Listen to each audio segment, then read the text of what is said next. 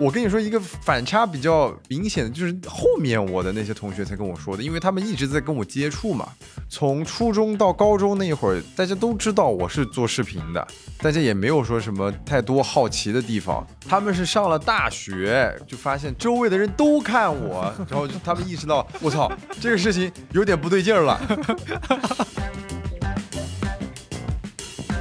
一般的两个时间段，第一个是中午的十一点半到一点，是一个很高峰的流量；晚上的五点半到八点甚至十点，也是一个高峰的流量。嗯，但是啊，这个东西有一个取巧的点，就比如说你今天有一个片子要发，但是呢，你已经错过了这个流量高峰了。明天是周五，你其实可以选择在今天的凌晨发布这个视频。B 站也有那个创作者激励，但是那个其实就是微乎其微，可能就真的就是说给你管一个温饱吧。温饱管不了，温饱都管不了。在我看来啊，就是取出来这个所谓创作激励的钱，能称为钱了。就一个月能有五四千多块钱的时候，那得是四五十万粉丝以后。每期对谈一个陌生行业，我是天宇，我是天域，欢迎收听天域兔 FM。这是一档为了开拓眼界、走出自己的局限而设立的播客，通过与人的对谈来试图与未知的领域和知识产生互动。我们每周四更新。B 站百大 UP 主级别的视频作者是如何看待内容创作的？相信很多人和我们一样，对于身处在流量中心的头部内容创作者是如何制作节目的，充满了好奇。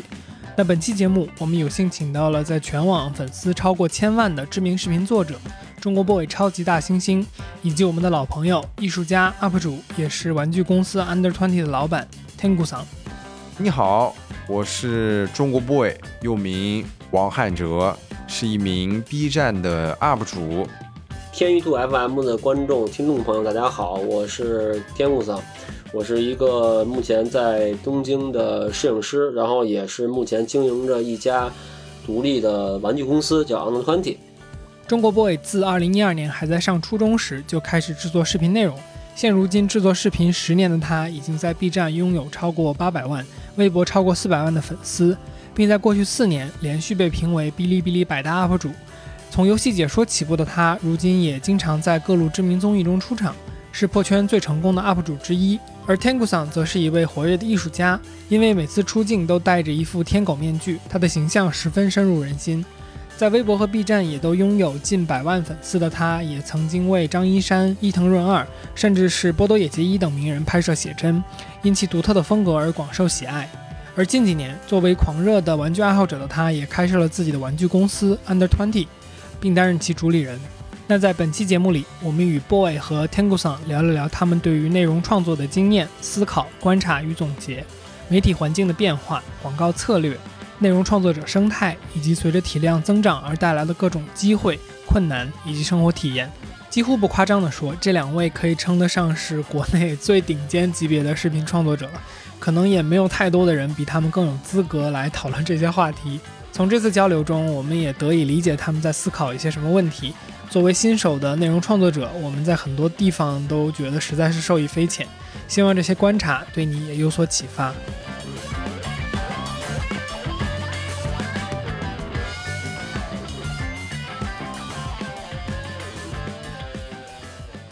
我一直有一个特别好奇的东西，想问一下二位，就是老能看见国内的一些相对没有很大的创作者会去用一些什么颜文字啊、emoji 啊，甚至是拼音去遮一些字幕上面的，嗯比如说像什么“死”啊之类的这种，就是所谓的杀血对对对酒，敏感字。我好奇，就是这个是玄学还是真的要注意的一个事儿？因为我看 boy 你是呃，我看汉哲 哎，你是不太弄这个文字的这个处理的。这个东西是这样的啊，就是你可能首先是在节目上面看到过有这种，然后其次是在短视频平台上，就比如说嗯抖音、快手、B 站，其实我看到的也少这种情况。就这个主要是平台的规定。你像抖音的话，如果说你没有按照它的标准来它可能就会对你的这个视频单条进行限流，就是说权限会非常的低，就是被很少的人才能看到。嗯主要是有这么一个规定，但是它官方它是不承认的。就之前不是有一个、呃案例嘛，就是有人发了一个文章，就是说在抖音上面你都不能说直播间，你得说波波间，类似于这个 波波间对，然后观众给你花钱，你都不能说人民币，你得说用米，就是有一些非常嗯奇怪的那种代名词吧。然后哦，抖音它自己出来澄清了，说我们根本就没有这个功能。但是在这个行业待得久的人都知道，这个东西就是一个，就怎么说呢？就是大家都已经守规矩了，你就得这样干事儿，要不然你的那个视频就是没有流量的。明白。也就是说，这个事儿在有些平台上是真的，然后有一些平台可能不用。它形成了一个潜规则。因为我们那个播客也去有一些片段尝试过做一些画面，然后配一些视频，想做一些引流嘛。毕竟这个整体视频的受众还是大一点。做那些的时候，我们也会有过这种纠结，就是说要不要去就遮一下或者怎么样。所以 B 站，你的意思就是还好。嗯，但是我觉得就是有的人已经成习惯了，就是大家也不会在意这个东西，因为就是你打双引号，就是代表有多重含义嘛，对吧？嗯，这个也是挺关键的吧？就刚才汉哲说的，就是大家已经习惯了。你想，抖音是一个多大的平台，多少人在用，对吧？那如果它是这样的一个机制，你怎么保证其他的平台你突然一下子就好了？我能理解，你像抖音，它其实作为现在已经是全中国或者说乃至全世界是一个流量很高的一个平台了，而且他们现在已经不是在中文平台上面这个样子了，现在在国外的，就比如说你在一些英文国家使用抖音，他们嗯也开始加双引号了，这个其实就是一个平台的规定。我是看两周之前吧，有报道是这样说的，嗯，因为受众太多了，每个人的认知其实是有偏差的。你如果说真的就是说有一些认知跟你非常不同的人，你说了一个，就比如说，哎呀，我今天笑死了，对吧？有的就是我说的极小概率啊，但是也有可能真的有人就是认为了，哎，这个东西是真的了。大家可能觉得不信，但是我觉得地球上那么多人，肯定是有这个存在的，嗯。对吧？我想起前一段时间看到的一个段子，就是说这个应该是几年前的老段子了。就那个时候不是什么我膝盖中了一箭，是一个网络流行语嘛。。对，然后有个人朋友圈发了什么什么什么，我中枪了还是什么膝盖中了一箭，然后我的亲戚来给我发微信说你膝盖怎么了？你还好吗？对，他就是会有一些，就是大家的这个理解上面的不一样。嗯，明白。那就跟着这个进一个制作的问题，一个中国 boy 的视频大概制作的流程是什么？能不能给我们讲一讲？OK，现在跟以前是区别很大啊。以前是这样的，以前就是说我想到一个什么主意，哎，我觉得不错。首嗯先呢，可能行动力没有那么强的时候，或者说数量很多的时候，我会像先在自己的备忘录上面先记一下，然后根据这个难易程度，嗯从简单到困难的一个一个拍，也不会说是哎这个题材要准备什么呀，要干嘛呀，要花很多时间也没有，就是想到什么啪拍了，然后进后期，后期剪完了也没有所谓的就是说安排什么时候发稿，是周末还是工作日，是晚上还是说中午 要有流量高的时候，完全不管，那个时候。嗯就是一个很随心所欲的一个状态。现在呢不一样啊，现在就是说我们每周开选题会，因为现在是工作室化了，然后把好的选题、容易拍的选题留下来。接下来呢就是分配任务了，谁负责这个选题，然后呢要进行前期的准备，其实就是跟正规的上班的流程是一样的。今天你拿到了这个 A 选题，你什么时候能给所有的准备好？是明天还是后天？我们工作室的人他自己会定一个 deadline，嗯然后到 deadline 的时候我就过一遍，我说这个 OK 了，然后我们再定一个拍摄的时间，或者说要准备道具的话，这个时间可能会拉得更长。等拍摄结束了之后呢，就进到后期，因为每一个片子的这个难易程度不同，大概平均下来可能是两天到三天。然后我们剪辑好了之后，现在也不会马上发片了，我们得看，就是说这个片子如果说已经错过了这一周的一个流量高峰的话，比如说这是一个质量很好的成片，我们就可能会直接放到下一周的周五、周六这两个黄金流量的时间去发它。嗯然后像一些比较日常、工作量没有那么大的片子的话，我们就还是我还是属于随心所欲的那一种，就没有说一定要卡到一个特别好的时间点去发它。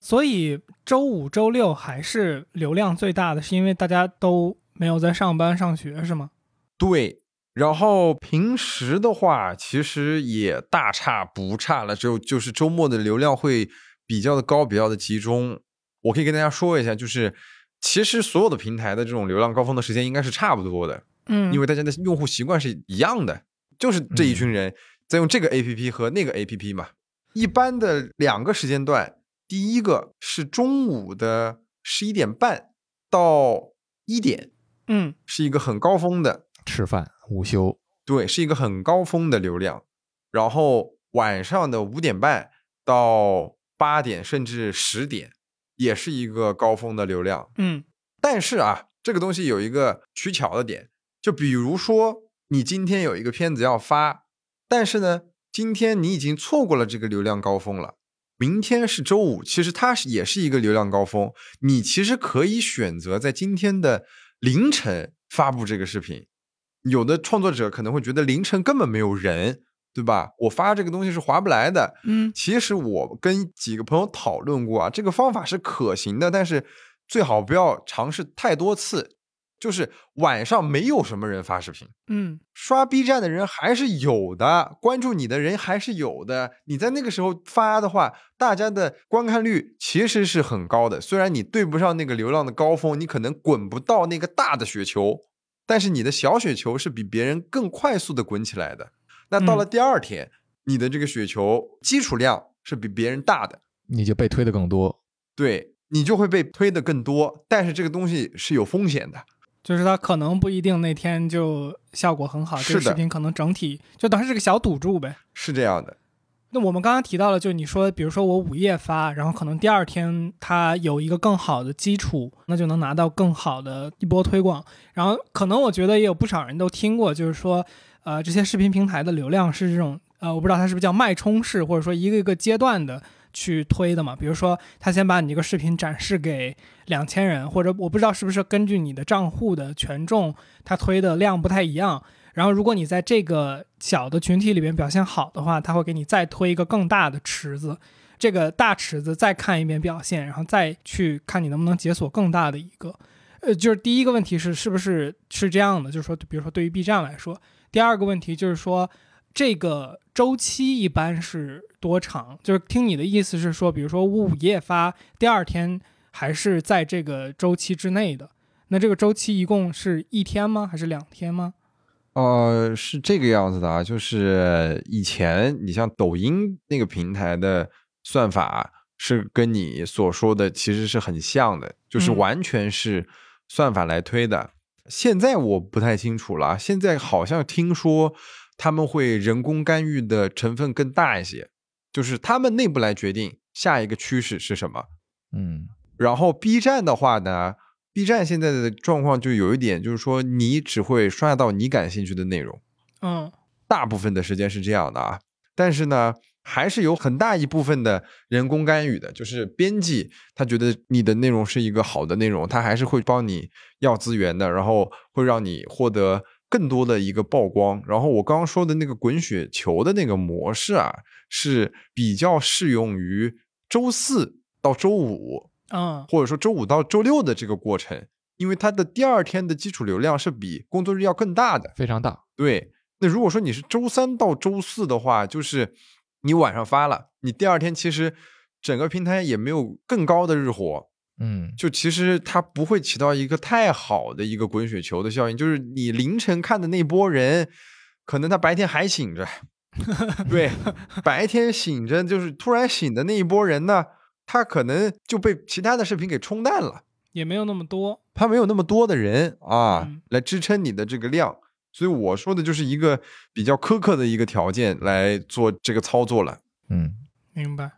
那这种，比如说我们对于发布时间的关注，第一是我之前听过一个说法，就是像你刚才你也提到，就是你如果觉得一个视频的内容质量特别好的话，你可能会等到下一个流量高峰去发，然后比较日常的，你可能就会在比如说周中的这种相对来说没有那么活跃的时间段去发。那也就是说。高峰流量时间段，它的一个竞争情况也会更激烈。是，所以如果你的视频内容更好的话，在这种高峰的阶段，就能拿到那种有点像赢家通吃的一个大的成功。那但是如果你在高峰期发了一个比较普通的视频，会怎么样呢？就是它起不来，是吗？因为竞争很激烈。就是我刚刚说的一个问题啊，就是如果说看 B 站比较多的朋友。会发现一个问题，如果说你关注的 UP 主特别多的话，你会发现一到周五、一到周六十一点、十二点，或者说晚上五点、六点，你的那个关注列表，嗡，一下多了十几、二十条，你不知道怎么选了。你到底看哪个下饭呢？你只能从中 挑一个你感兴趣的视频，对吧？就跟 B 站说的一样，你感兴趣的视频你点开。有一个这样的问题，我跟我其他的 UP 主也聊过，所以现在有一些 UP 主他选择错峰。他可能就是周四的晚上五点到六点那个时候发，嗯，你看那个华人第一 YouTuber 老高跟小莫，他们就是常年雷打不动的周三嘛，人家也不跟其他的人抢，对，或者说你就是有一个很固定的更新的时间，让你的观众养成习惯，每周几特定的就看你啊就更新了，就跟电视节目是一样的，他会有守着你看的这种习惯，明白？对。我觉得这种听上去就更像是一种对像比如像汉哲你这样的比较大的体量的 UP 主来说更适用的一种方式嘛，因为你有一个非常庞大的这种固定的粉丝群体，他们会就是守着你的视频，然后如果你错峰的话，其实我觉得反而是有好处的。但是小一点的 UP 主可能他是不是就不是那么适用，因为他是想要博。一个更大的粉丝群体的嘛，那就是当然每个人其实你说汉哲你不想扩大粉丝群体就不可能，每个人都想有更多人。但是你说你一个八百万的 UP 主，你扩大一点可能是九百万、一千万，那是不到一倍的扩大。一个一百粉的人扩大一下可能就一两千了。对，那个体量是不一样的，所以是不是其实在这上面还有区别？那我我再再说一下，就是说，可能体量没有那么大的 UP 主，他可能加入到这个流量的战争当中，可能没有那么划算。嗯，所以我的建议啊，就是从内容做了，入还别建议你就别做了。不，我的建议呢，就是从内容入手，就做一个大家可以什么时候看都有新鲜劲儿的视频。可能说是你不要追求一个。短期的流量，就比如说三天要多少播放量，应该是追求一个比较长线的，对吧？就是说我这个视频发了一个月，还有持续的增长，这个可能就是对于选题来说更加的苛刻了。也就是说，现在做视频，说二舅嘛，二舅那个还在增长吗？没有，那个我现在没有关注了，反正那个时候确实量挺吓人了。我记得我上一次看到说这种现象级的 B 站出来的节目，还是好几年前那个何同学那个五 G 后浪哦 UP 主的节目，嗯，后后浪是官方的嘛？我是说那个 UP 主，哎，但是何同学那个其实他是在微博发的，他只是都火。对，其实你看何同学那期节目，五 G 那个节目，它也是一个天时地利人和的一个结果。因为那天是咱们国家那个新闻嘛，就是五 G 的这个落地还是什么什么，他那期那期节目就是等于它是个早很早的就好的一个策划嘛。对。然后在那天就发出来，再加官方推，它是个天时地利人和这种现象级的节目，对于这种腰部以下的，就包括我，我就属于腰部嘛。可能都不算，现在可能现在 B 站我都不算腰部，可能臀部、大腿根儿什么的。也许腰部还是算的，不算不算。你像他，包括这几年百大他们的那个名单，就是最少粉丝的，可能就一百万粉丝以下的越来越少，几乎就没有了。嗯，对，然后都越来越高嘛，越来越卷。呃，但是我觉得刚才你们聊的这个发布时间什么的，其实大部分人的惯性思维，他还是得去搏那个黄金时段。但就是比如说你要错峰。那你就是说，你敢于说你，我从一个 nobody，我就从周一每次周一就开始做这个时间，那你对吧？这个东西是有点矛盾。我我很好奇，天哥，你当年是怎么处理的？就你你刚开始做视频的时候，会会在意这些东西吗？我刚开始的时候，很多东西都是不懂的，也不在意。后来那个签约了 B 站之后的运营，呃，我之前只是比我们横向的这个艺术的这些 UP 主要略微懂一些网络的营销的这些东西。对我可能我很快的，就是从 B 站的零粉丝到五万粉丝，可能要比他们花的时间短得多。嗯然后后来我到十万粉丝之后，跟 B 站开始接触，然后签约那个 B 站的 MCN 之后，我就懂得更多了。嗯但是我也是赶上了一个创作的红利期，就是那个二零二零年的那个国内的疫情。它虽然不是一个什么好事儿，肯定是一个我们的不好的回忆，但是对于那一年的 UP 主互联网流量来讲，绝对绝对是红利期的一年。我就是在那一年疯狂的爆发式的，就是对于我这个类目的内容涨粉比较多的那一年。明白。我觉得，我觉得每一个每一个视频博主做内容的人，不管是视频还是什么吧，我觉得他都是一定有他的天时地利人和的共同的作用，而且有他特别突出的特别的一面。我觉得，包括我有时候看网上的一些言论，说那谁谁谁做的早而已，做的早，这就是一个特殊的点啊。你为什么忽略这个点呢？有人家就是做了第一个吃了螃蟹的人，对，你就输在起跑线上，你要用很大的努力追前面那个人，你要付出比他多少倍的努力。是嗯是，而且我觉得你更早的去选择一个平台，本来也是一定程度上承担了一定风险嘛。而且还有一点是什么呢？就是他开始做的早了，其实也不是一个人，有一批人，一批人他最后留下来的尖儿的，他确实就厉害。我我觉得你都可以问问中国 boy 吧，我觉得就是对他 跟他一起做优酷成长起来的这批，他一定不是他一个人嘛，一大帮优酷的嗯博主，那为什么最后他换了平台，他依然可以保持很高的生命力？这是个能力啊。对，很多当年的人就都成了那种童年回忆向的了，就已经从流量池当中淡去了。对你像我有一个朋友，应该跟我不知道中国 boy 知不知道，他就是他是其实中国最早的一批搞鬼畜的，叫老师。嗯，他也不是做鬼畜的吧？他是做，他是一批最早的那种影视剧的解说。呃，有自己风格的对对对对对对对对对对，搞笑解说，但是他的剪辑中经常有那种鬼畜的那种感觉，啊啊，对有的对吧然后不吐不快对，因为因为他是跟那他是跟那谁嘛，他是跟那个教授易小星他们那他们公司的嘛。然后我跟他们早年就是比较熟，然后那那会儿应该跟嗯土豆网什么的，对吧？土豆土豆网，对对，当时看老师是在土豆，对对对，所以但是今天老师现在他们也不再做了呀。但是那个时代的这个网红，包括你说那个那个时代的那个芙蓉姐姐，对吧？嗯呃，包括罗永浩，嗯，对？吧？那真的那个时候，他们的能从互联网上冒出来，并且有罗永浩也不用说了，这简直就是一个神话了，都现在都成了。初代网红现在还活跃着，对，人家已经现在就这真涅槃了，但是现在可能我不好说，我觉得可能没有那么大的机会嗯能让网红进化成那样的。嗯嗯但我觉得另外一方面，其实刚才汉哲还有天哥你们俩都说的一个事儿，我觉得就是其实很多时候比起你怎么去经营流量，还是有很多空间是说你做什么样的内容，你的内容本身好不好，这件事儿还是很关键的。我觉得，比如说天哥也说了说，基本上不太懂的时候也能从零做到五万。那说实话，五万其实从 B 站这种网红的比例上来看，当然啥也不是。但是你看这个以整体用户池的比例看，五万粉有多少水平？那可能已经是百分之零点零几了，对吗？我想说的是，就是说，其实还是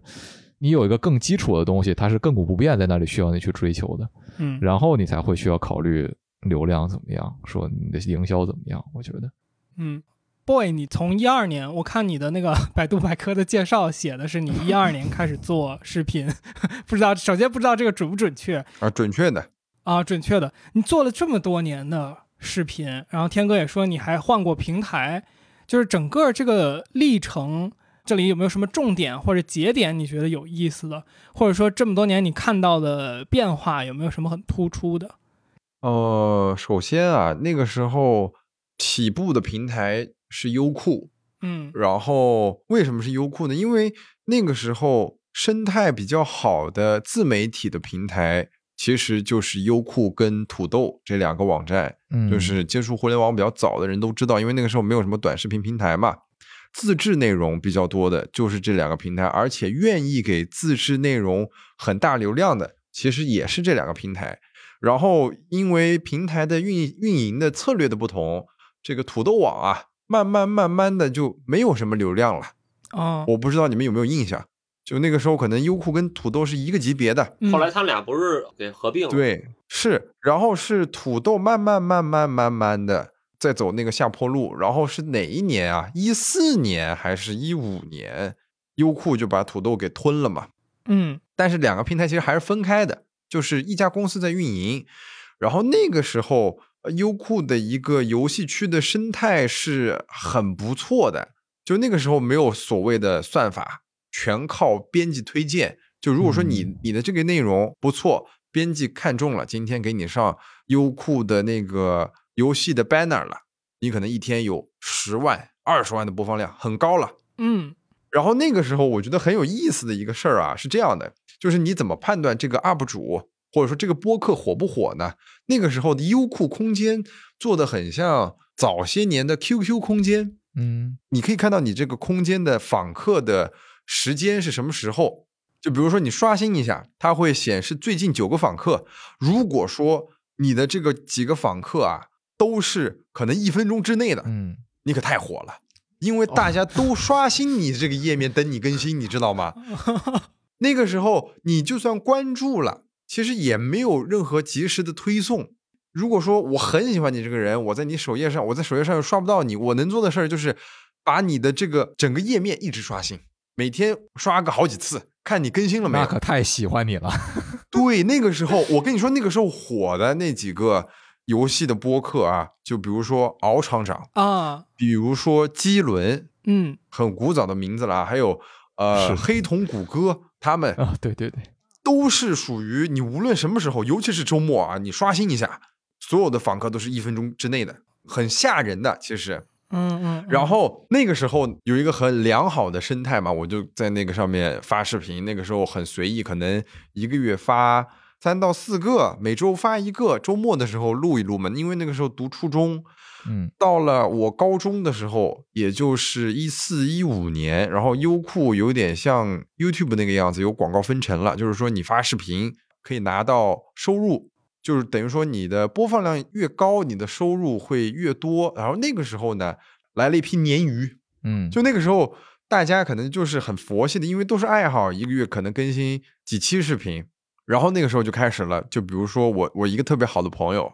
我们手残联盟的抽风，他那个时候做视频夸张到一个什么程度呢？每天都在更新，嗯嗯你怎么跟这种人就是开始卷了。对，你怎么跟每天都在更新的人比呀？就是观众他可能无聊，他到处看，对吧？他我发现了这个人，他每天都更新，每天我都有东西看，我可开心了。嗯，那他是那个时候就是一个全职的状态，嗯嗯那全职的状态就这个样子的话，你的收入是很稳定的，而且是比较多的。是，然后慢慢的那个时候就是有了一种竞争的状态，就是陆陆续续的，像抽风这个样子日更的人就变多了。嗯然后我那个时候其实也是受到他的影响吧，我在我高二、高三的那两年也基本上是日更，但是很累，其实，但是是有回报的，嗯因为大家那个时候有一个很强的观看习惯，就是每天刷一下，发现你都更新了，嗯我都会来看一下，会对你产生一个长时间的依赖。然后呢，那个时候我是属于 B 站跟优酷同步在发，因为那个时候优酷的运营策略也在有一些变化，它可能没有那么强烈的意愿去推这些自制内容了。但是 B 站那个时候是完全的一个自制内容的平台，嗯，而且就是靠这些作者才圈起来那么多用户的嘛，对吧？嗯。但是就是唯一那个时候可能体量没那么大，嗯。然后呢，这个时候就出现了一个非常有意思的现象，就是 B 站的那些 UP 主那个时候更佛系，可能一个月更一期，对不对？我两边同时发，其实我在 B 站也是每天更新，嗯然后你就形成了降维打击。也没有说降维打击吧，就是习惯看 B 站的用户，他会发现这个人什么意思？他是个更新速度也太快了。什么意思？什么意思？对，这个梗为什么串起来了？我们这边也有什么意思这个梗？就是哎，我上一个视频，我可能昨天视频我都没看完，你今天又更新了，对吧？然后他就觉得哦，这个更新频率他也挺喜欢的，就会持续的关注你嘛，对吧？我觉得这个就是当时养成的一个职业素养，因为那个时候发力的平台是不一样的。你就像那些做职业的 YouTuber，他们很多人其实都是日更，尤其是做游戏的。为什么？就是因为这个样子，你才有稳定的收入。嗯，你没有任何的商业植入的这个情况下，就是平台的广告分成。那如果说你偷懒了，就相当于你的收入会减少，没有人会愿意我今天少赚个几百块钱的。你能赚的情况下，你肯定是想把这个钱给赚到的。嗯，所以大家会拼了命的每天去做内容。然后过了一六年、一七、一八年，那个时候优酷已经有一些运营上面就是方向不对了，对吧？嗯，已经在走下坡路了。然后就是抖音又起来了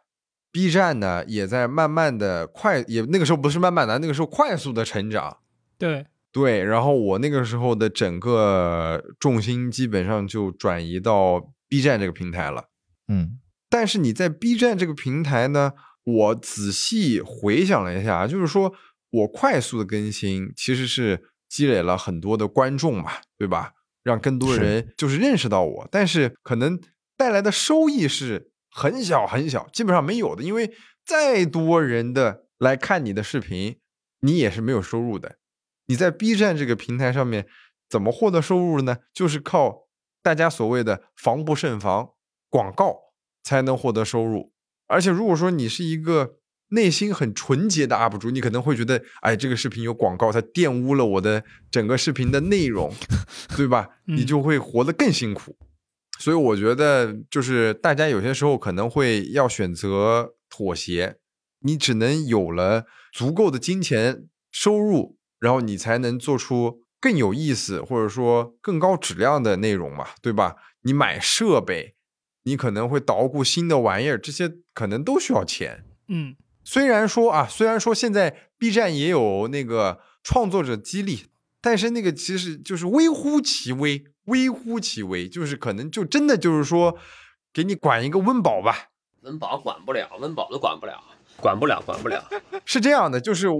我我之前我我是听很多 UP 主说说今年的这个创作者的激励跟往年比，可能只有三分之一了，甚至更少。那岂不是降了，所以大家会那就就更更加的辛苦了。对，所以我觉得作为观众的话，你可能要理解，就是说为什么哎你喜欢的 UP 主可能之前都没有怎么做过商业推广了，也开始做商业推广了，对吧？今年更没钱了。是，这个所谓激励化，我一九年刚在 B 站做视频的时候就有。那刚开始上啊，一万粉丝之后才能给你开通这个提现这个东西。它第一，这个 B 站这个之前是只能提现到银行卡，好像去年才开始能够提现到支付宝了。它这个钱他是不能马上提出来的，他好像是一个月还是一周啊，只能提。在去年的时候只能提一次。对对对，一个月提一次，然后第二个月到账，好像是非常复杂的一个机制。对对对，然后因为这个东西对于网站来讲，对它是个金融属性嘛，它嗯，就它不会让你马上到账，因为它不是电商平台，这就是赤裸裸的剥削啊。对，但是必然也有的说的，我们没有贴片广告啊，但是这又不是我们 UP 主要去考虑的问题了，就是说每个公司有每个公司的自己的策略，但是说在我看来啊，就是取出来这个所谓创作激励的钱，能在我还能称为钱了，就一个月能有五千块钱、四千多块钱的时候，那得是四五十万粉丝以后了。嗯，嗯，那已经相当大了。对，五十万粉丝之前，你那个钱根本真的可以忽略不计，嗯那个钱你根本不可能温饱的，就吃早点差不多。是的，我这两三年一共从激励计划里取出过一千多块钱。对啊也是有一点儿了。对，而且刚开始的时候，我刚签约的时候，运营那边老让我参加一些活动，嗯，官方的一些活动，给那些活动投稿，加一些 tag 什么的。然后那个在那个活动里呢，你别说，我还经常得奖。得奖了可能会有几百块的奖金。哎，对，最多的时候一万呢，你知道吗，boy？一万呢，就是有一次他扣完税八千多，那很多。啊，然后那个，因为他那个税是实时扣的，但加起来，你把得奖的奖金、一个月参加一次这样的活动，加上那激励计划，就四四五千块钱。那时候我我我已经四五十万粉丝了，嗯，但四五十万之前，你这个钱真的可以忽略不计。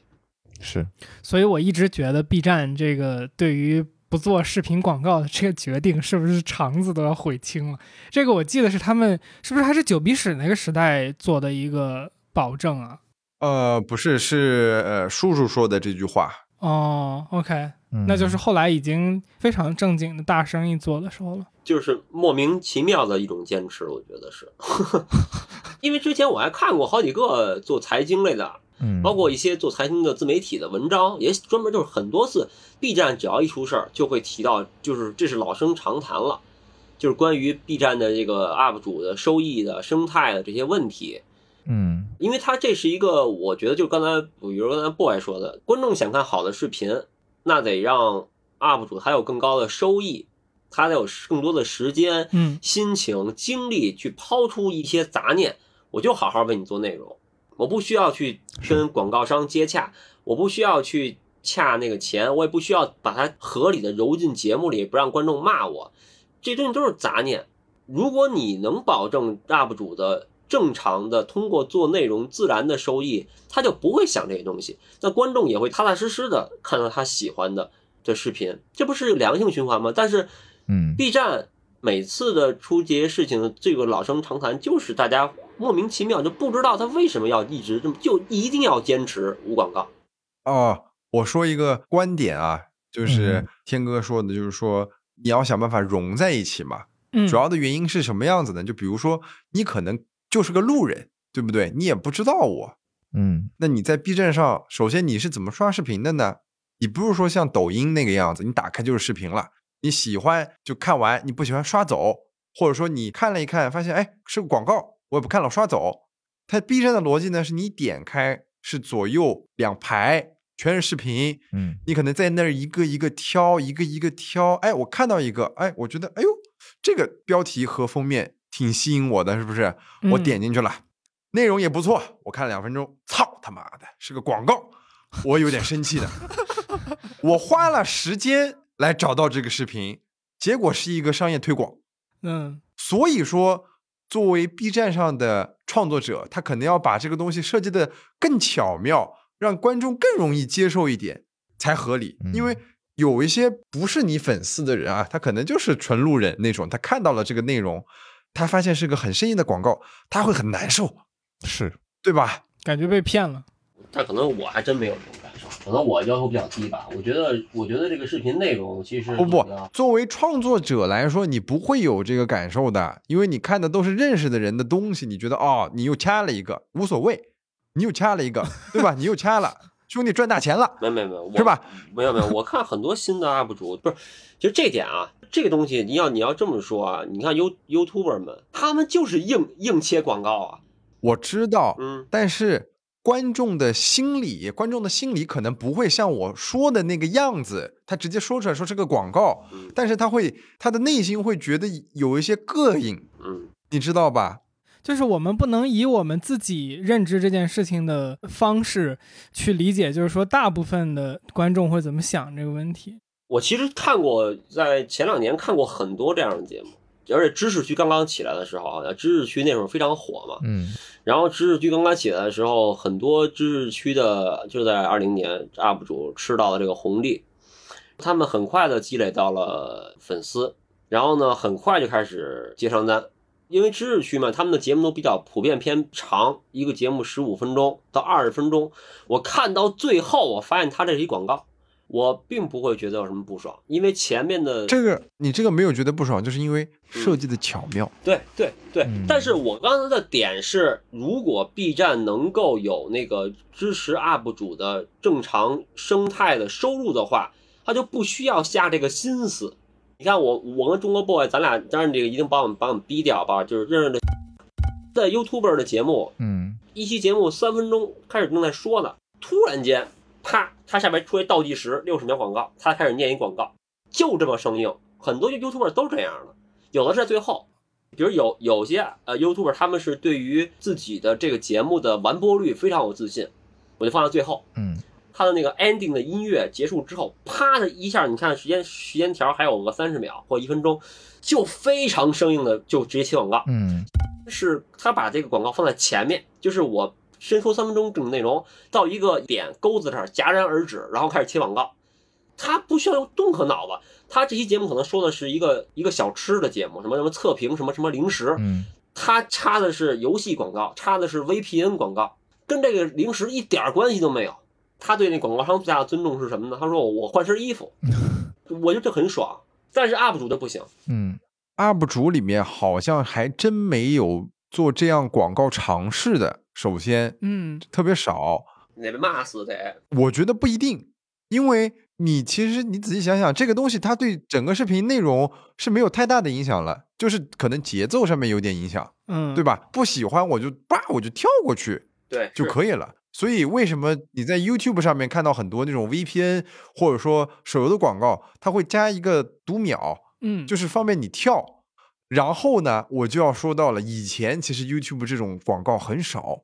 最近很多的 YouTuber 都在放，就是因为 YouTube 上面的审核也越来越严了，动不动给你视频上个黄标，哦你没收益了，对吧？嗯嗯，我会以为是这两年大家都看到了这个红人带货、红人经济的这个投入产出比比较高。就是电商这边来看的话，这两年的红人广告的投入比例一直在上升，就是在各家嗯公司的这个预算里边。所以我以为是因为投的多了。所以哦，还有，我刚才想到的一个东西是，你们两个是不是都开了 YouTube 的会员啊？因为如果你不开会员的话，那个它 YouTube 本身就会插硬广进来，是，所以我觉得这个平台本来的习惯，大家就能够接受有硬广突然出现嘛。对，这个用户习惯是平台加内容制作者加观众三方一起这个机制下养成的。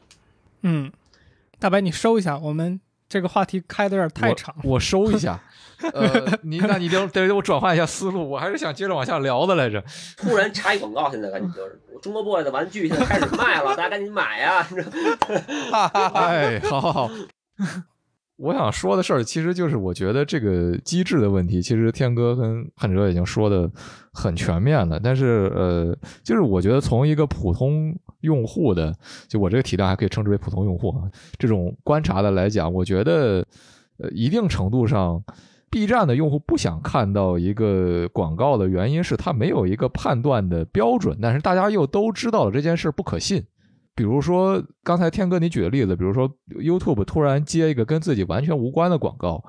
就大家是觉得这事儿哦，你你恰饭了，你接了一个广告，OK。但是如果我看到一个 B 站上的视频，特别是知识类的，他花了十多分钟讲一个知识，最后是一个广告，我会产生一种深深的质疑，就是这期的内容本身它还可信吗？嗯，就是我我没有办法去判断它的内容可不可信，但是大家又都知道了，就是说这个是互联网时代有很多内容是不可信的，那你就给了我这样的一个危机感，就是不仅是你这个广告本身怎么样，而是说我之前看的内容，它还值得我去相信吗？那我对自己的过去的几分钟干了什么，就又产生了一种怀疑。我觉得一定程度上是有这样的因素在里面。嗯但是我可能看到的这种知识类的 UP 主，他们的广告都接的非常好。就是比如说，我印象很深啊，有一个 UP 主，那个 UP 主叫什么名字我我不记得了。就是我看了他其实讲了一期三国，然后讲了一期这个三国的这种政治谋略的这么一期知识类的视频吧，大概。他最后接的就是是一个手游，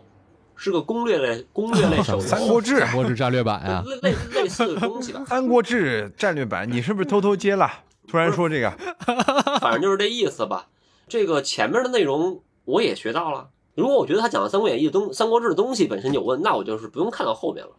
我觉得他讲的很好，然后他后边接了个游戏，我觉得这就也蛮巧的。但他一定是接了这么一个 case 之后，嗯然后说，那我做一个什么样的主题呢？跟你这个谋略类的游戏来配合。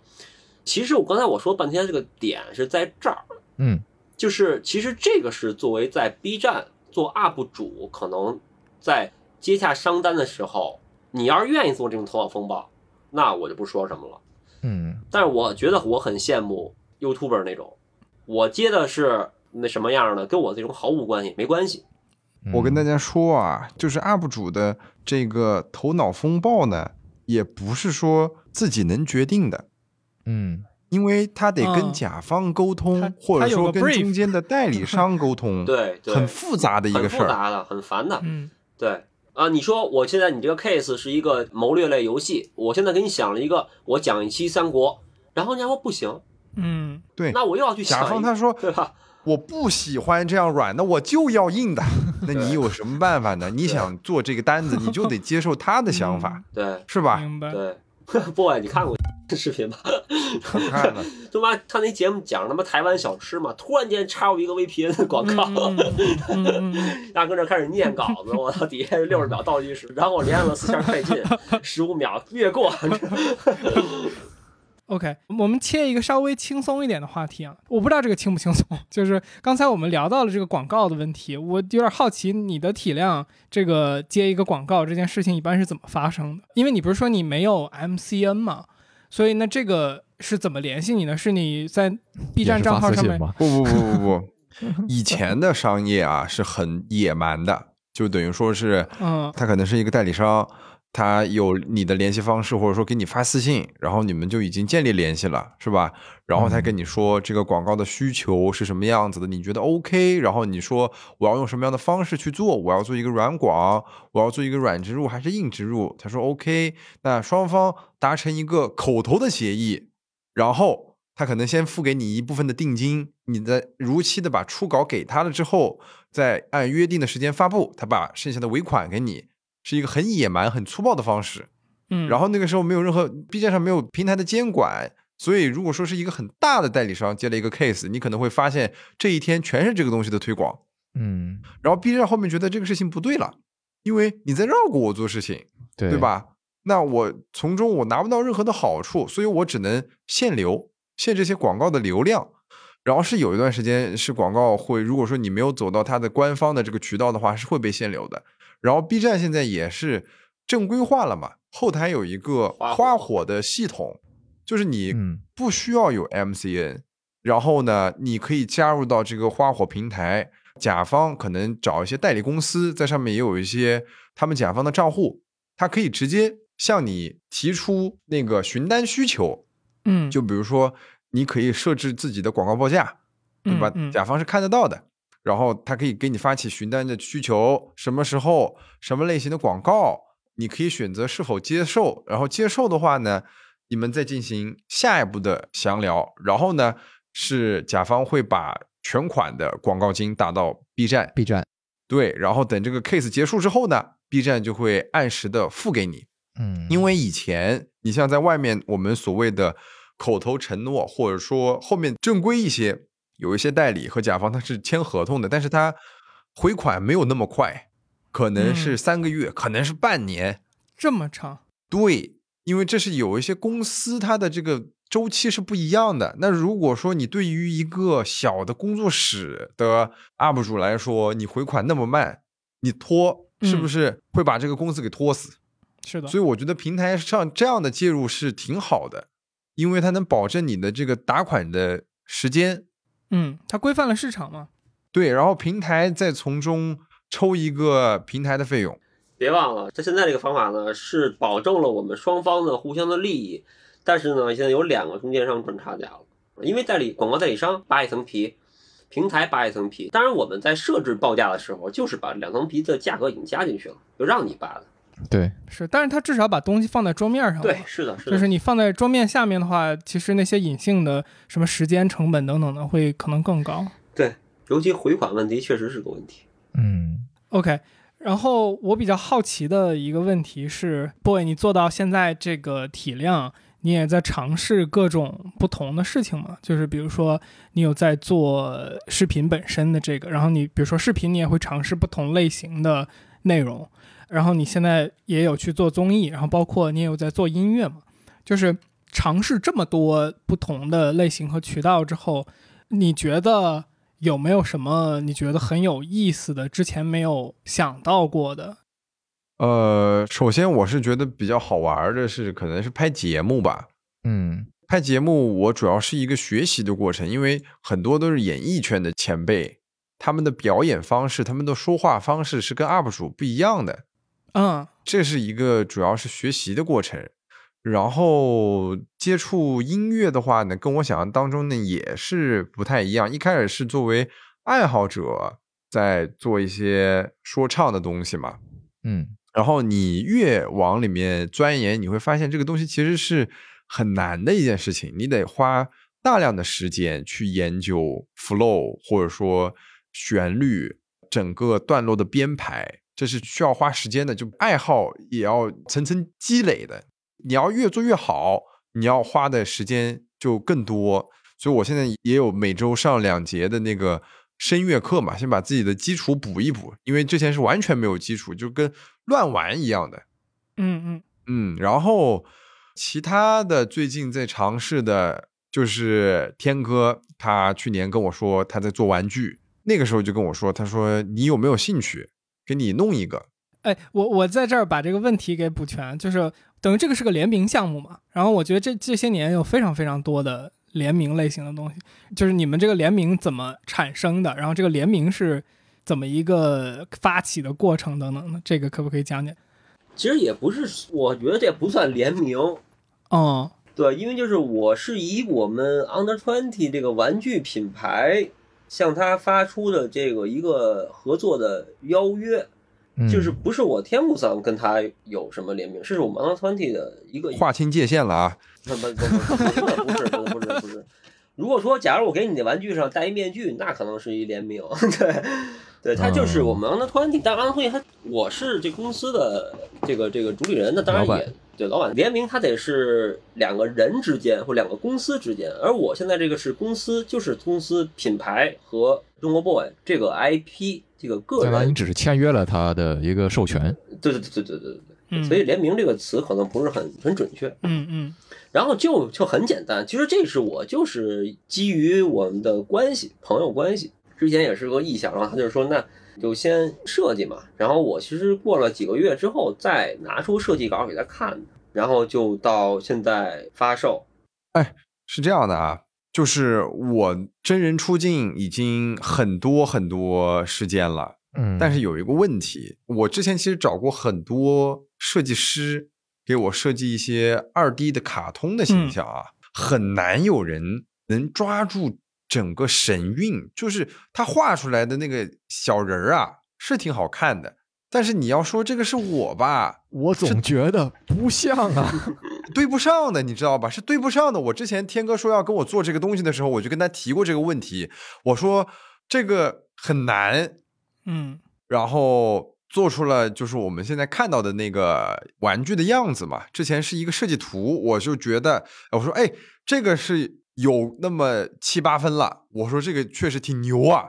然后天哥还干了一个事儿，什么事儿呢？就是说这个东西不能说是让我自己确定的，嗯，因为我自己对自己也有，就是可能自己对自己认知可能跟大家也是不一样的，你知道吧？然后天哥，因为我们共同的朋友其实好多，他就把那个设计稿，他其实也没有跟我说，他把那个设计稿给很多人看了，他也没有说这是谁，他就问、你想到了谁，嗯所有的人都说中国 boy，OK，对，所以我就觉得这个东西设计的是一个非常成功的，而且我也挺喜欢，明白。这个是很难的一个事儿。嗯嗯，有什么你跟他合作之前没想到的事儿吗？就是比如说这个过程中，他应该没想到都这么轻松，什什么都不用他干。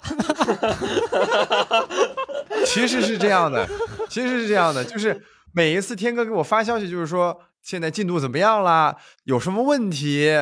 然后他再给我拍一个就是工厂在生产的一些视频，然后我全部看一遍，我说嗯，好的，这是个这就是就是负责是这个样子的，你知道吧？我们因为就是朋友关系的这个原因，所以一切的这个商务上的一些，这都是非常从简的。我我可以可以直接说，我们我们没有任何没有任何合同，对，哦。就是呃口头协议君子。口头口头，对嗯对，我没有合同，就没有任何合同，什么意向啊，什么怎么分啊，这完全没有。嗯。嗯，你们要不要形容一下这个玩具啊？就是它是一个以 boy 的形象做的一个怎么说厚嘴唇的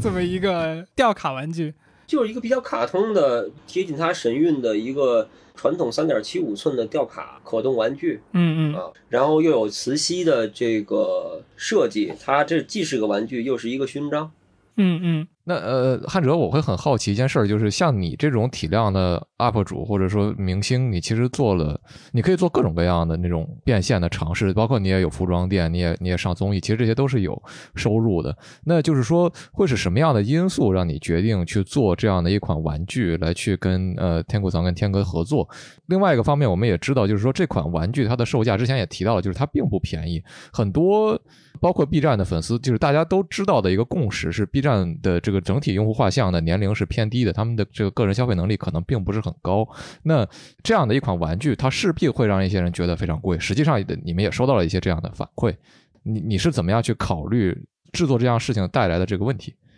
哦，首先我哥，你先别叫我明星，好吧？这个真太怪了，太怪了，太怪了啊！咱们就是一个做视频的啊。嗯，其次的话呢，就是。首先是确实变现的手段很多，你要说真的要赚钱的话，我可能去接接广告，多接几个。我当时为什么选择跟天哥做这个合作呢？首先是我个人的兴趣非常的大，我看到了他做他自己的那几个玩具很不错，而且那个时候我也玩了一下，我觉得这个确实挺牛逼啊，跟我之前玩的那些东西都不太一样，所以我想着试一试，嗯，然后确实。这个成本会挺高的，我那个时候心里也想着过，我说这个东西妈了个巴子，怎么卖两百那么贵呀？然后那个时候他，那个时候他给了我一个，他那个时候给了我一个，我那个时候其实接触这一类也很少，没有，他给了我一个他的那个吊卡，然后我那个时候也接触的都是盲盒居多了，然后我一摸我一看我。确实不太一样，我说这个上面印的确实很细哦，嗯嗯，确实很高清哦，确实很精致哦，就是它是小而精致的。因为我觉得大家因为盲盒随处可见，大家接触到了都是这些盲盒，就已经可能对这个东西有一些定位了。嗯，首先盲盒它不是玩具，咱们之前也聊过，就是说盲盒在我们看来它不叫玩具，它是一个。商业产品，它是一个商业行为，就是抽盲盒这个商业模式，人家赚对商业模式。盲盒这个东西，它在我看来不叫玩具，不叫 toys，它是个摆件儿。嗯，你生产一个摆件儿，它的成本、它的工艺、它的要求，跟一款真正玩具就不一样。那你说我们中国 boy 这款玩具，它这么多关节点，它的掰的这个摩擦性是否松、是否紧，我们都要多次调试。你让人感觉舒服，啊，这掰胳膊不能很难掰，也不能特别松，这些东西是盲盒中不存在的，它根本不存在这个问题，你知道吧？然后因为它是一体成型，模具非常少，量也大，大公司泡玛特那样做他妈几万、十几万个，成本极低。补充一个啊，一开始天哥跟我说啊，我们这个一个模具就可以了，然后做着做着，然后因为动的地方越来越多了，他说我们现在要两套模具了。对，是的。我其实作为一个认识了天哥，然后还自己掏钱买了你的玩具的人，我我其实就是有句真心话想说，就是我感觉你的这个玩具，我在拿到手里之后，我才觉得这个钱让我觉得很值，就听起来好像推销，这个是我自己花钱买的，朋友们。呃，然后这这期节目没有人付钱，就是 主主要这个硬广这事儿也不合逻辑。说实话，就是说白了，天哥你和这个汉哲两尊大佛，怎么犯得上上我们这个节目硬广吗？对吧？犯得上。我当时就我不有一次私聊，我跟你说，就是我现在有时候经常感觉，就是我想接受精致的洗礼的时候，我就把你这个东西拿出来把玩一下。但是我就觉得你好像就吃了一个亏，就是说这个东西这个定价你在网页上是看不出来的，你必须要把它拿到手里，你才能感知到这件事情。嗯，对，是的。这这就到了一个我其实挺好奇的点，因为其实天哥你刚才说的这些，就是你对玩具的这些细节的追求，其实就是我们上次聊的时候之后我就已经感受到了。然后包括之前也谈过人工成本的这些增加，但是就是我会好奇一个问题，就是刚才你也说了有两套模具，第二套模具基本上没有用，但是其实它理论上应该还有更多可以拆分出来的细节，对吗？你永远可以细化，对吧？就是说你永远可以做的更精细，但是却没有这么做，它总归是要有一个成本的考虑的，对吧？就是包括因为你成本考虑是一方面，包括最终你这个产品的定价，你的你的用户能不能接受，所以它就涉及到一个回推回去刚才的一个问题，就是那你该怎么去衡量和或者叫权衡你自己的这种对玩具的一种所所谓价值性或者艺术性的追求和受众对它的接受程度，他们到底愿意花多少钱来去购买一个你的所谓你的心意或者说你的这种追求？呃，这个我首先就跟做节目一样，先自己爽了再说。嗯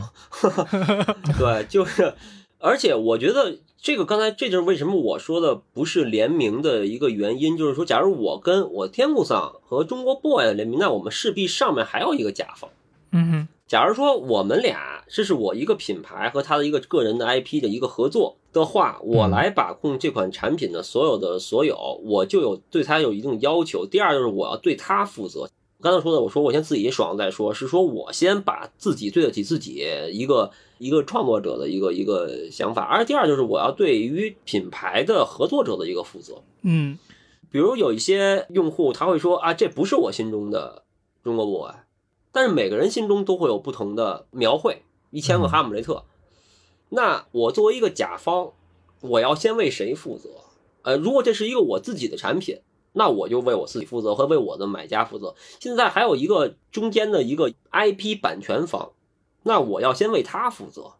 对，他要不满意，就这就别出了，就别做了。我们先达成共识，这个是我们新的考量。就跟假如说一个嗯玩具公司，他现在接了一个著名动漫的 IP，那你是不是先要动动漫方、漫画公司觉得这个东西是我的那个东西？嗯我觉得就是姜文去年的跟马未都他们那个节目，呃，圆桌派，姜文说那话特别对，给人点好东西吃，他现在不懂，他以后会懂的，多年后他会感谢你的。就是多年后这批购买者产品的购买者，他可能以后说不定就是去从事了文创相关的玩具相关的行业。他当年买过一个由 On Twenty 出品的天空上兼修的一个中国 boy 的玩具，他发现哇，这玩意儿小玩具做的真精致，真棒，无论是外形还是它的整个对于这个东西的拆件儿的一些把握，他会懂的。或者他不从事这个行业，他买其他玩具，他也会知道啊，这个中间的差异，他稍微留点心。所以这个是我觉得，至于你刚才说的那些成本啊，这些这些东西都是我们先自己觉得 OK，能够接受，明是白。就这样呗。嗯 OK，我们在玩具这个话题上面走的稍微有点远了，我们稍微往回拉一点。我比较好奇的一个问题是，我不知道这个问题好不好回答，就是说一个视频想要做好，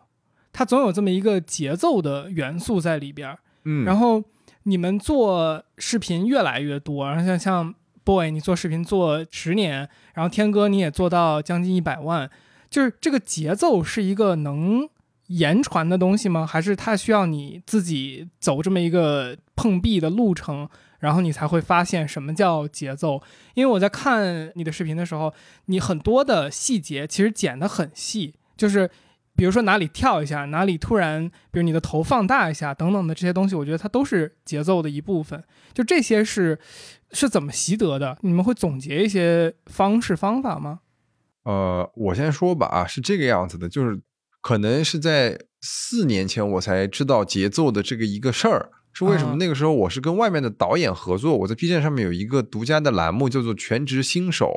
那其实是一个嗯很节目化的自制的内容了，可能体量没有那么大。嗯，然后那个导演看煎饼，看星星。对，然后那个导演其实根本不认识我，然后就是接了这个 case，他去看了一下我的内容，那个时候他就夸我，他说虽然我看不懂你在玩什么，但是你的节奏很好，会让我看下去。然后我那个时候知道，哦，原来节奏这个东西。然后后面我仔细复盘了一下，就是说为什么这个东西会越来越好的原因，可能一是你看别人的片子看的多了。嗯，你知道哪些是无聊的，而且是各种各样，就是可能是不同类型的片子，哪些是无聊的，哪些是有趣的，怎么去把这些有趣的东西给放大。怎么去压缩你的整个视频的时间，让这些无聊的瞬间不要占据大家的观看的时间。因为如果说你的这个无聊的时间可能超过十秒、二十秒，大家的注意力一下子就不在了。当他注意力不在你的内容上的时候，他可能下意识的就想关掉了，嗯对吧？是，还有就是说，呃，要剪辑自己片子的时候，你你们剪自己音频，你们也会注意的，是吧？有一些口癖，嗯有一些很无聊的地方，或者说你在那个地方说废话，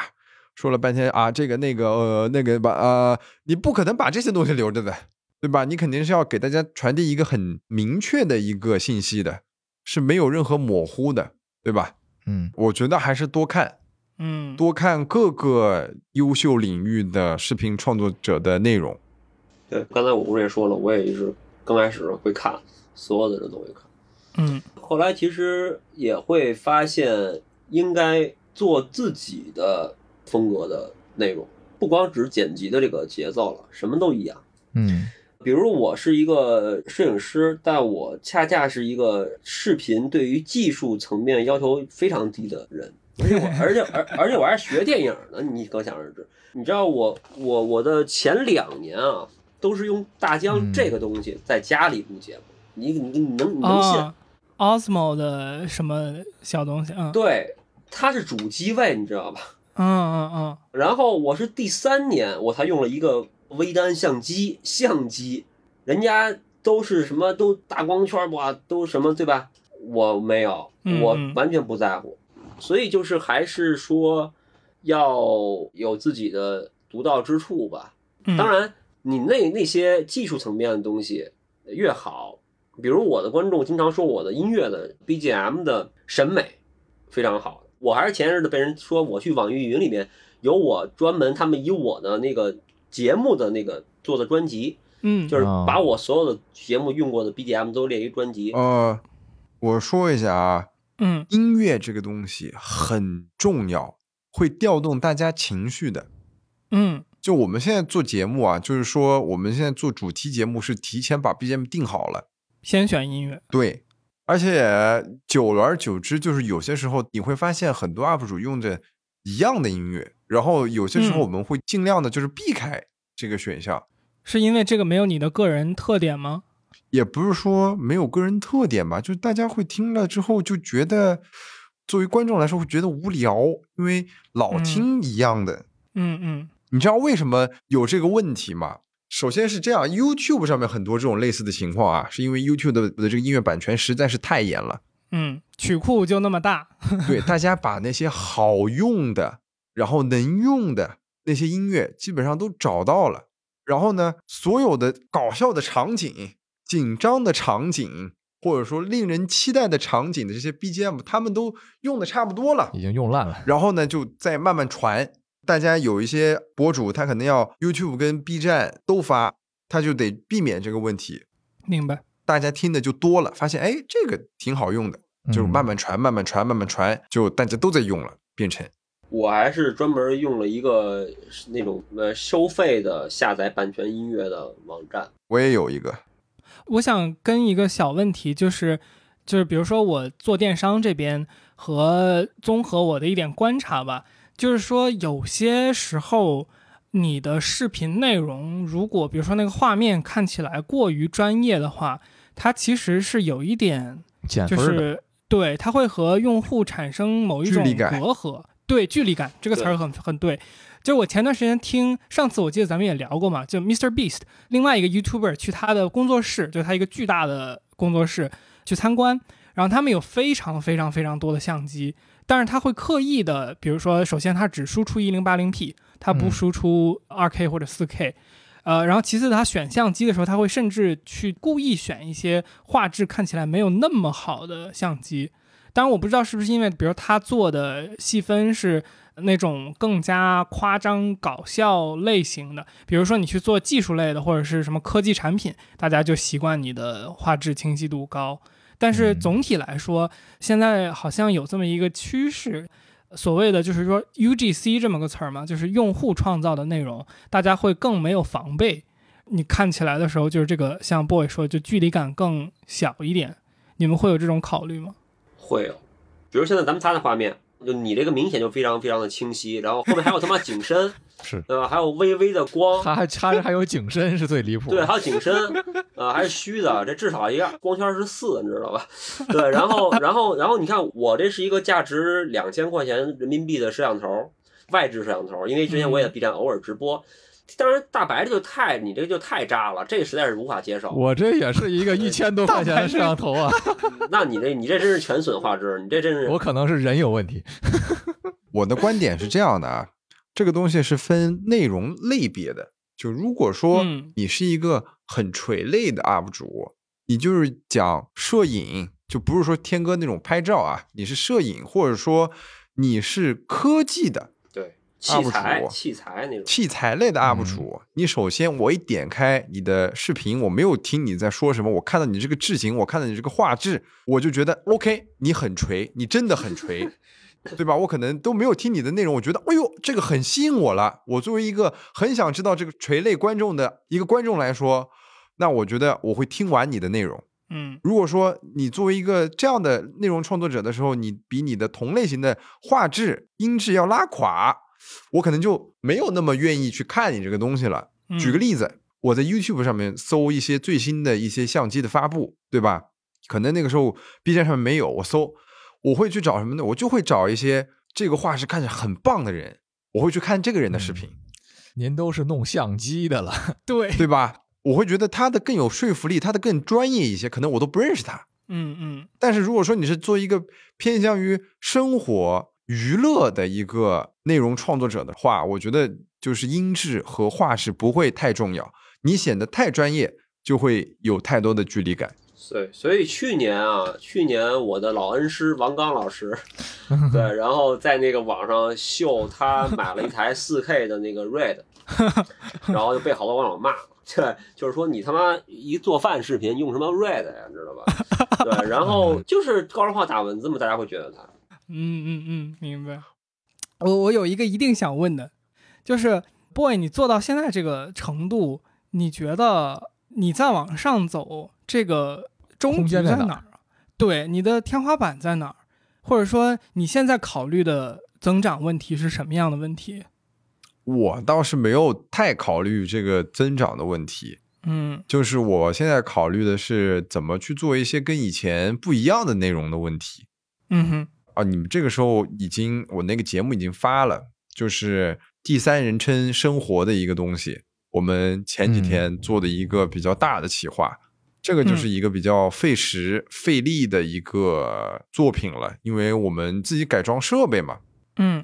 然后我们也不知道这个东西发出去，大家的评价会是什么样子，因为明天才发那期内容，所以我现在也不知道啊，现在打个问号。嗯，期待。听众可以倒推出我们这期节目是什么时候录的。对对对对对，所以就是也在找新的方向吧，属于嗯，除了你的主频道之外，我看到你还有一个副频道，对吧？就是你发那个一星期的那个频道，这个我觉得也有很多的，就是人再去这么操作，就是如果用一个比较专业的词儿的话，他们管这个叫什么账号或者叫媒体矩阵嘛。我觉得很多就是做媒体矩阵的一个非常粗暴的方式，是他弄一堆账号，然后去测。但我感觉显然你好像不是这么去处理这个账号的，就是比如说你去做多个账号的原因是什么呀？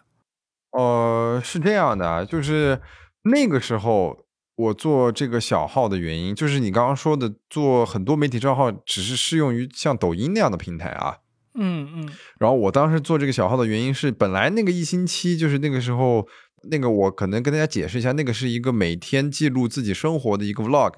然后七嗯天剪成一期，然后我控制在时间只有七分钟。首先是大家看视频的节奏越来越快了，我也不想拖，所以我觉得这个时间是刚好的。然后我那个时候其实是在大号上面发这个视频的，就每周更新一期，但是出现了一个问题，就是它会打乱我之前的一些视频的节奏和计划。嗯就比如说，我今天可能要更新一个甲方爸爸的任务，他已经定好这一天了。嗯那我其实按照规定，我后面两天可能都不能发其他的内容，因为这都嗯都是都是契约嘛。那如果说我那个时候要发一星期，是很尴尬的一个事儿，观众已经养成习惯了。嗯然后我在这个问题出现之前，我就决定我说那不行，我得再开一个号，就单独发发这个内容吧，对吧？嗯然后那个号就开起来了，然后就把所有的那个内容都转移到那个账号上面去了。然后那个账号之前其实一直都在更新这个内容，那个时候可能自己有些时候偷懒嘛，也没有每周更新吧。现在因为我之前那张卡出问题了，有哦两个月的素材它基本上就是恢复不了了，然后基本上就断掉了。我就想着，本来我之前就说这个就拍一年，因为确实后面有一段时间就是为了这个一星期的内容，每天去找生活，很累的，你知道吧？就想为了让自己的生活过得精彩一些，有点累。然后呢，我就想着，那就 那那就算了吧，那就停在这儿吧。就是现在好像就更新了四十多期吧，嗯，也很多就停了嘛。然后我跟你说一个特别有意思的事儿，就是 B 站官方啊，在跟一些大的 UP 主说，哎，你要不开一个小号吧？为什么开一个小号呢？首先是整个平台它对于小号来说是有一定的扶持的，它会有流量倾斜。嗯哼，再其次的话，为什么让一些大的 UP 主开小号呢？就是像我们做的时间比较久的，基本上都是横屏的视频。如果说你突然跟一个竖屏的视频，你的观众会觉得很奇怪，嗯时间很短的那种竖屏的视频，他会觉得你不认真了，对吧？你在水，你在水。然后官方的意思就是说，你们开一个小号，那你专门发这个竖屏的内容，大家也不会说什么。正好，那这个小号现在就可以发一些我们之前节目的花絮和一些竖屏的内容，大家可能会在瀑布流刷新到的，正好也试验一下嘛。嗯，毕竟它是一个小号，它权重没有就是那么大，大家的包容度也会更高一些。哎，不啊，我是不是还上过你的一星期啊？对你之前回国的时候，哦，嗯，我想起上次咱们就是预聊的时候，天哥你有说过一个事儿，就是这个生活区的那些视频想做的有意思，非常难。如果你想把一个很普通的，头拍的有意思？哎，对对，所以我我那天聊完这个事儿之后，我就在想一个，就是没有人的生活是就是一定那么有趣的，所以这个一定是有这个讲故事的方法的。然后我后来想到的，想问你们两个人的一个事儿，就是说你们如何看待，就是类似于这种视频，它有一个剧本儿，生活类，我觉得，我觉得它有剧本无可厚非，它必须就是它是拍小品的，你懂吧？必须要有剧本。我其实我还挺想问中国 boy，哎，中国 boy，你那个录屏游戏视频你是有剧本的吗？你这个怎么剧本啊？我都是第一次玩儿。全是第一次玩是吗？恐怖游戏也是第一次玩吗？对我就是为了保持这个新鲜感，嗯，恐怖游戏不第一次好像也就就怪了。对你一定要是把那个最纯粹的新鲜感，就是带给大家的。所以说，剪游戏的时候，有些时候会卡关，你就得把那些剪了。所以有些时候你会发现，游戏视频有些时候是一跳一跳的，嗯，对？吧？哎，你你有没有遇到过那种，就是你玩完之后发现，我操，这游戏真无聊，然后根本剪不出来，怎么剪特无聊那种？哎，有有有，太多了太多了，然后就就把整个文件全部删掉。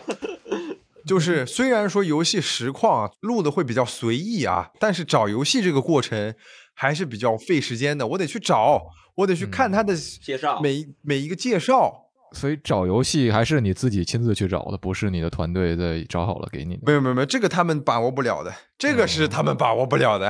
哦，这个只能我自己把握。我喜欢玩什么，只能就是我来自己决定了。好事儿。他们只能说是说，哎，说最近好像出了一个游戏，你看一下。嗯然后我看了一下，哦，不太行，算了吧。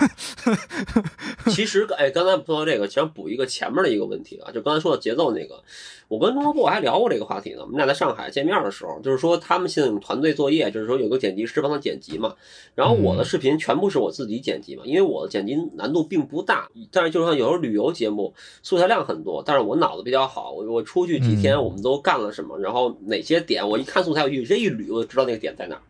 所以我剪辑视频非常快，我基本上就一天一天就能剪完一个二十分钟的视频，而且节奏点会非常好。嗯然后，但是我我但是这个东西，我就觉得这东西没法交给别人，你就得自己亲力亲为。然后你觉得就得自己跟那儿剪，我让他我这儿边上作为剪辑师，我边站边上，你从这儿给我剪，那还你告诉他这儿打个点，那他还不是自己剪呢？我当时跟中国 boy 我说，那你这种东西是怎么跟剪辑师沟通的呢？然后就是对对呃，我跟另外一个 YouTuber 也沟通过，他也是别人帮他剪，他们就是都是说只能一直这么这么磨合。嗯当然，这个剪辑师他必须有一定经验，呃，他有一定的对于这种视频节目的把握，他不能是个新手。嗯对，看了素材，他有自己的理解，然后一点儿一点的慢慢去磨合，然后他就知道你的节目应该怎么剪了，是这样吗？破外，呃，是这样的，就是呃，很多的个人 UP 主他想找后期的时候，我跟太多人聊过这个话题了啊，我已经就是老生嗯。常谈了，因为大家都知道，就是我我是有自己的后期的，嗯，有一些 UP 主他其实也有，但是他可能不愿意公开嘛。哦。然后呢，他们在跟我聊这个话题的时候呢，就说他觉得很别扭，就是他每次他剪过来的这个稿子啊，他不满意，然后他要沟通，他要改，他就觉得很费时间。我说这个是一个必经的过程，有的好的磨合期可能一个月就好了。你跟他说这个地方改，这个地方改，一个好的磨合期是什么样子的呢？就是可能到一个月之后，你的修改意见啊，从可能三十条变到了五条。他就已经完全跟你的节奏是差不多了。嗯嗯嗯，那如果说一个月之后，或者说三个月之后，你的剪辑的意见啊，可能还是停留在二十条的时候，你可能就要考虑再换一个人了。嗯可能就是风格啊和整个的节奏把握啊是不符合你的胃口的。而且一个点呢，这个东西啊，就是我后面仔细想了一下，为什么他们觉得烦，就是因为偷懒。嗯就 UP 主，大家也不要想着，就是大家都是人，他总有偷懒的时候，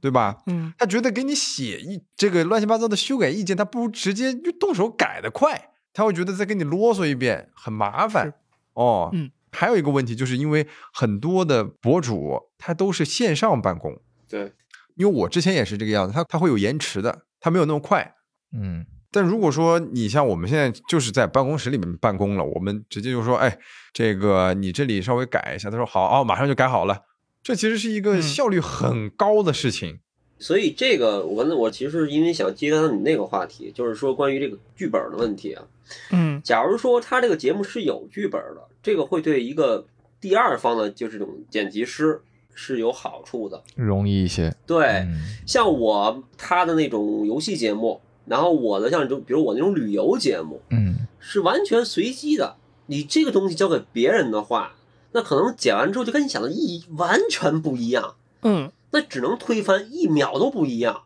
比如说我们旅游了三天，素材有四十多个 G，可能整个素材有十几个小时，嗯而且包括多机位。我每次旅游，我带一个摄像师嘛，他又有航拍，又有大疆，又有手机，又有他妈相机，四个机位。你嗯你把这个四个机位的东西全扔给一个剪辑师，你觉得这个东西他得是我的分身，嗯他才能了解我的想要的这期节目的故事线，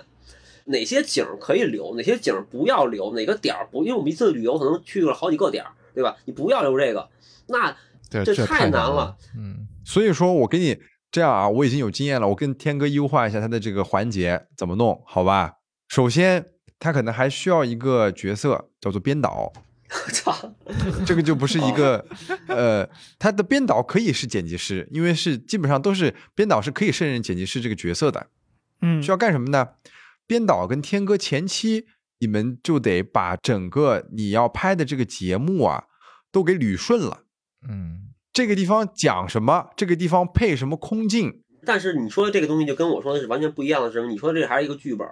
但是我所以我还，是天哥是去旅游的。我真的是我真的是去每次都是去旅游，然后就是想好好好好玩儿。哎，是这个也可以，你们不需要捋前面的，不需要剧本，那要干嘛呢？他跟着你一起去，嗯他知道你拍了什么，他有一个备忘录，记了哪个地方好玩，他回来剪很快。对，所以这个工作最后还是我自己做就完了，对吧？就是我就是编导，对吧？就那我自己不对，对你自己做其实是最方便的。我跟你讲，说到这个，就是我现在不做 UP 主这三个月中间的大概出去五六次吧，太开心了，太开心了，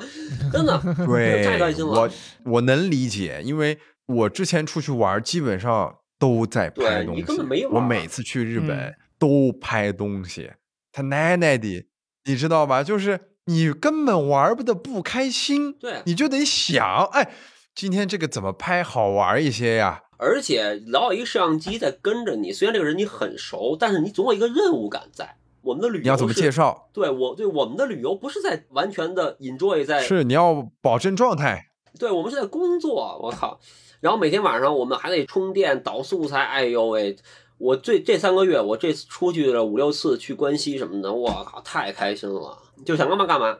你们现在和相机的关系就是磨合到什么程度了？我之前在那个稿上面也有写一个问题嘛，就是我记得金城武和陈可辛有一次聊天，他们就说过，就是只要有一个相机在面前，就是对于我们来说，可能就是只要有一个话有一个筒麦克风在，面前，对你就不百分之百是你，就是你一定会有一点不一样。你会变亢奋。我觉得就会有一种不自然，就是我们虽然肯定没有你做十年多，但这也就是我想问的嘛。就比如说你做了这么久，就是相机这个东西的存在，对于你自己的改变还有多大吗？我倒是没有那么不自然了，就是我会尽量的，就是生活中跟相机当中没什么区别。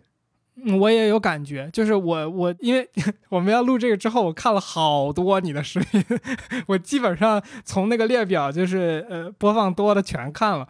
就是确实感觉没有什么太大的差异。我就更没有了，我就更没有了。天哥主要是有一个面具和没有面具的差别，我觉得对对，天哥是嗯我们是看到你没有面具的样子嘛。嗯、但是我可能是是不是咱俩私下吃饭，你会不会觉得我私下中没有那么多话，我也不爱说那么多话，就是但是就是节目中会很亢奋，嗯就是会会很对，因为你会进入一种表演型人格。嗯，是什么点？比如说，boy，你觉得会有一个明确的点吗？就是我意识到说，我应该把节目里的我和现实中的我合成一个，还是说它是一个非常就是慢的过程，不是突然的，而是说慢慢慢慢慢慢慢慢的，我没法演了。呃，我其实基本上已经重合了，我只能这样说，已经重合了。嗯，哦，因为你要分开的话就太累了，我觉得啊。嗯我觉得这个也是可能我们咱们就说点行话，就是没有特别所谓的人设这一件事儿，嗯嗯所以这可能也是我们私下能够交朋友的一个很重要的原因吧。我们肯定都认识，多多少少认识过那种就是人设非常明显的那种，是真的是我也很佩服他们，就有点像演员，就是那种，尤其是喜剧演员啊，哎，那演到那种程度，是不是也就成真的了？我也不是，我还遇到过一个啊，就是现实生活中比游比节目 更更好玩的，啊、就是他上节目可能更抑制自己了。那就是老天爷赏饭的类型了。对，也有哦。呃，我还真是可以想，就是说人设的类型的多于我们这种比较统一、比较真实的。当然，我不是说那个不好，我只是说这种可能是大多数想尝试或者正在尝试的视频创作的人的一种常态。嗯，也许那样更轻松，对于他们来讲。这个无可厚非嘛，你就愿意把大家希望好的一面展现出来，对，对，这是一种服务精神。而我们认为是我们自己得先舒服了，对，我我我觉得这种其实是会很被人羡慕的吧？我觉得，特别是像天哥和汉哲已经很成功了之后，大家会觉得你们真好啊，可以做自己，然后还受人欢迎，然后可能有人会有这样的想法。我我有一个比较意识流的问题，就是 boy，你之前你不是还有一个梗吗？叫汤达人，就是你嗯弄了那首歌之后，就是说你路上干个啥也要拍个视频等等的这些，就是会不会觉得你自己的一部分变成了一个数字流的这么一个东西？然后你会如何看待？就是说你的生活的很大的一个时间的比例，就永远的在以这么一个视频的形式在网上。哦，是会有，我那个时候会会觉得干嘛都要在录视频，就觉得整个生活都被压缩了嘛。然后我现在做的就是能找到平衡点的，就比如说现在就是等于说是工作跟生活家是分开了，办公室就是办公室。啊，你说区域物理的这个环境分开了，对我基本上能在办公室里面把工作的事情能做的都做了，我回家之后就很少工作了，就做我基本上就就放松了，也不是说做自己了，就想干嘛就干嘛了。嗯对我现在就等于说是集中时间去把这个东西给做掉，我觉得这也算是一种提升效率吧。这个空间感也是很重要，确实。，对，嗯嗯，明白。你们在越来越受到欢迎，然后越来越被人所知之后，就是这种有一个外部性的这么一个内容一直在网上之后，它会对你们原来的这个朋友圈子造成什么影响吗？就比如说，有时候我们就会觉得说，因为我们做了这个播客，有一些跟我们不怎么联系的朋友，如果听了一期节目，他会觉得他跟你有过一次交流，然后他跟你聊的时候，他就有这么一个预设，就是哎，我们好像最近聊过，然后他就特别热情。他对你最近干了什么比较清楚。对，然后我所以有时候后来我就有时候跟朋友聊天的时候，我都有一种就是这事儿我该不该说呀？我在播客里说没说过？就是如果如果他听过的话，我不就又讲了一遍吗？就是有有会有这种问题吗？哎，我还好哎。首先就是因为我周围的朋友基本上除了是做这个行业的，就是跟这个行业相关的，他也不会问我太多的其他的问题。他也知道什么该问，什么不该问啊。然后。其次的话呢，就是我的生活中的朋友，可能也就是一些初中、高中的同学了，偶尔有联系的，他们也不会问我啥。其实，因为从初中到高中那一会儿，大家都知道我是做视频的，大家也没有说什么太多好奇的地方，也不会说突然跟我发一个消息，怎么怎么怎么样，基本上没有。而且，我跟你说一个反差比较。明显的就是后面我的那些同学才跟我说的，因为他们一直在跟我接触嘛。嗯嗯，他们是上了大学就发现他们周围的人都看我，然后就他们意识到，我操，这个事情有点不对劲儿了。这小子火了呀！对，也不是说火了，就才发现原来那么多人都都看，就是自己的同学，他会觉得有一种不可思议的感觉。嗯，理解理解。OK，这里是后期的天域，呃，就像开头所说的啊，作为新手的内容创作者，能够向站在山顶的这两位发问，并且听他们讲解内容创作的经验，实在是非常过瘾。那比如剪辑工作如何外包这样的经验，相信是每个内容创作者都考虑过，或者是正在面临的问题。而后边关于聊到，就是说体量变大，生活逐渐被内容创作所占据，也让我们看到了在那个视频形象背后真实个体的样子。那包括就是说真实个体这个问题，也许本身就是一个值得玩味的概念。那对于媒体形象和真人的这种差异，还有内容创作中剧本的存在，可以说的还有很多。我们也非常好奇你的看法和经验，欢迎你在评论区一起交流，说不定你的评论也能启发到其他的人。另外呢，我们会把 Tengu 桑和 Boy 的这款玩具的图片或者是链接放在节目简介里。呃，如果你感兴趣它长什么样子的话，可以去看一看。呃，再次重申，这个确实没给钱。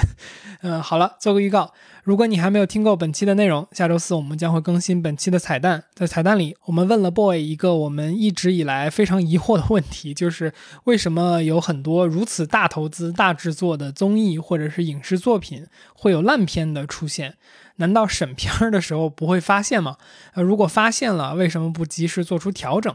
那 Boy 作为实际参加过多档综艺的亲历者，给了我们一些非常有价值的内部观察。那除此之外，我们也聊到了国内的视频似乎都默认一定要去做字幕，这种现象与文化是如何形成的？它对内容又有什么样的影响？等等。那如果你感兴趣这个话题的话，就关注一下我们吧。下周四我们会准时更新。也欢迎你加入天域 to FM 的听友群，和我们一起直接聊天。请在微信搜索好友 ID 天域 to FM，拼音的天域，阿拉伯数字当二，再加上 FM，记得是添加微信好友，不是公众号，然后备注一下来聊天，我们会尽快把你拉到群里。最后，如果你觉得我们的节目做得还不错，或是你从中得到了一些启发，请关注、点赞、评论，或是把我们的节目转发给你的朋友，说不定你的转发和评论也能启发到其他的人，这对我们做节目也有非常非常大的帮助。也欢迎你加入天娱 FM 的听友群，和我们一起直接聊天。请在微信搜索好友 ID“ 天娱 FM”，拼音的天娱，阿拉伯数字的二，再加上 FM，记得是添加微信好友，不是公众号，然后备注一下来聊天。我们会尽快把你拉到 群。我们之后可以多交流，你们有什么特辑可以适合我的时候，我再来，好吧？请在你所收听的 平台给我们的节目打分和评价，或是将我们的节目转发给你的朋友。说不定你的分享也能启发到其他的人。这对我们做节目也有非常非常大的帮助。特别投入的时候，你的那种追求和你对呃未来的那种希望，人们能够理解你的期许，我是非常能够感同身受的，也是非常高兴能在节目里再继续分享这样的内容。谢谢。嗯，OK，那。我们要不就一起说一个再见。好，那我们这期节目就到这边，感谢两位来参加，谢谢。谢谢谢谢谢谢谢，我们说个拜拜，谢谢拜拜。拜拜拜拜拜。拜。拜拜。你好，我是中国 boy，又名王汉哲，是一名 B 站的 UP 主，还有一些业余的爱好，比如说做做音乐啥的。好，所以所以王汉哲是又右名，原来 又名王果然汉果然这个点，我们三个人在这个点都已都在等你说完，你知道吗？又名王汉哲，这个一定给你留下来。所以这个做了十年视频，真的还是有一点影响。对，会影响自己的大脑的，你知道吧？